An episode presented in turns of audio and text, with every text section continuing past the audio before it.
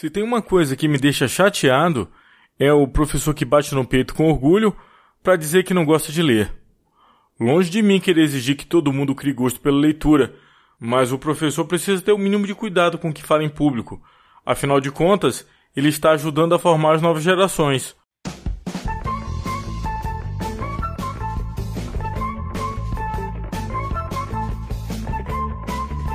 Nessa última semana tive contato com uma figura dessas, uma professora muito simpática, por sinal, mas que durante a distribuição de livros para os alunos falou em alto e bom som: Eu não gosto de ler.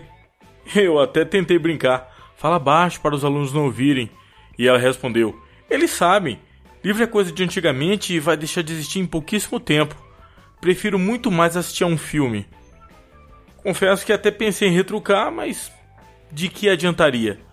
Normalmente, esse tipo de pessoa fica chateada quando insistimos numa ideia contrária aos seus valores. Normal, eu também ficaria.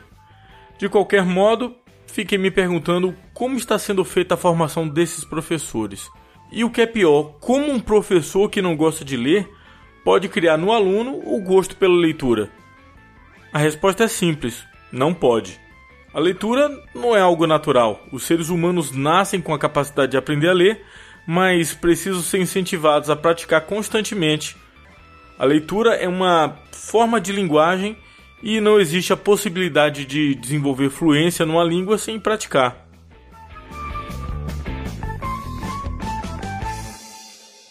Para quem não gosta de ler, a leitura é uma perda de tempo. Como eu vou explicar que a gente desenvolve habilidades cognitivas que seriam impossíveis sem a leitura? A simples ideia de civilizações complexas, como as que temos hoje, são completamente dependentes da prática da leitura e escrita. E sempre que falamos nisso, a gente recorre a exemplos estrangeiros. Deixe-me contar uma história que aconteceu em solo brasileiro.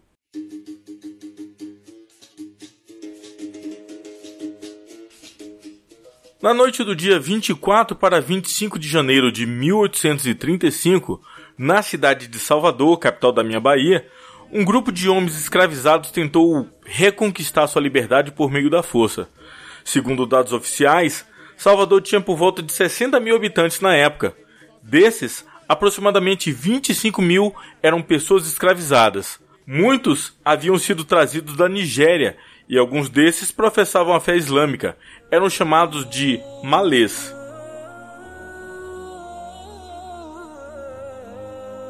A palavra malê, inclusive, vem do Yorubá, e malê significa islamizado.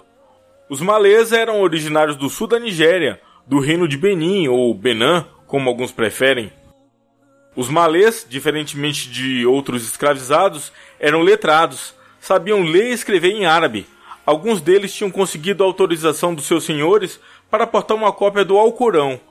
Muitos usavam um anel que os diferenciava na hierarquia dos escravizados. Eu resolvi perguntar ao professor Ahmed qual a importância da escrita e leitura no universo islâmico. Bom dia, professor, tudo bem?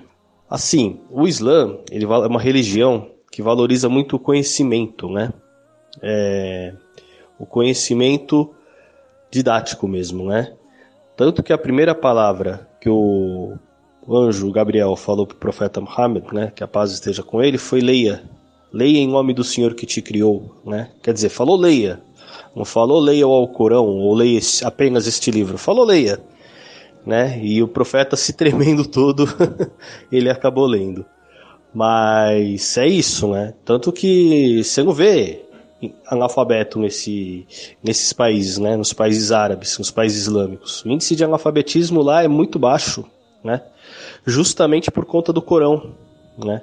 A pessoa aprende a ler e, e como é que fala? E não, não esquece, né?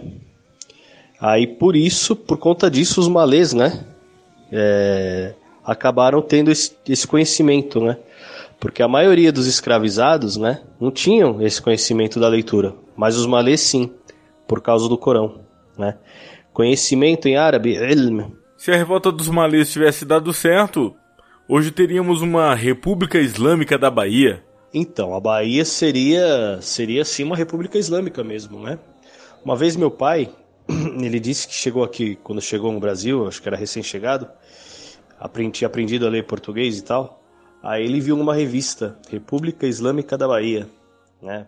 É, para você ver a importância que teve lá, né? E realmente foi isso. Se não tivesse um traidor e coisa e tal, teria talvez teria vingado, né? E tanto que essa tradição que tem a Bahia de patuá, né, que fala, veio daí, né? Porque os malês tinham, né? Eles costuravam tudo, o, o patuá mesmo, né? E escreviam, tinham ditos, né? Tinham passagens do Alcorão dentro, né? Quer dizer, isso aí é uma coisa bem islâmica, né? Da época.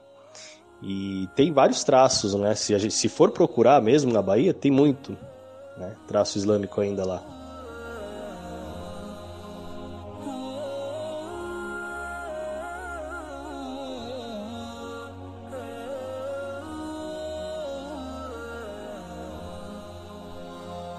Havia muito tempo eles planejavam uma conspiração para tomar o poder na Bahia. O plano era matar ou escravizar todos aqueles que não fossem islâmicos. Eram 600 pessoas participando desse movimento revolucionário. No entanto, sempre existe um traidor. Nesse caso, uma traidora, a Guilhermina de Souza, esposa do Fortunato, que já fizeram uma denúncia antes da própria Guilhermina. Foi ela quem relatou para as autoridades o local em que os líderes da revolução se reuniam. Era no porão de uma casa que ficava na ladeira da praça. Lá morava um homem chamado Manuel Calafate. O líder da revolta era um escravizado islâmico chamado Pacífico Licutã, que estava preso na época. Uma das primeiras atitudes da revolta seria tentar libertar Pacífico. O plano era começar o ataque quando a maior parte da população estivesse reunida na Igreja do Bonfim. Afinal, o dia 25 de janeiro era o dia de Nossa Senhora da Guia. Os cristãos costumavam se reunir na Igreja do Bonfim para comemorar. Naquele ano, o 25 de janeiro coincidia com o fim do Ramadã. Antes que a manhã do dia 25 raiasse, houve uma denúncia. Os malês escaparam às pressas e não tiveram alternativa além de precipitar o plano.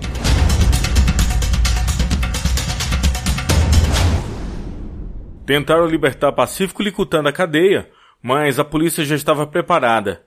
Mais de 80 pessoas foram presas, todos condenados à morte. Desses, quatro foram de fato executados.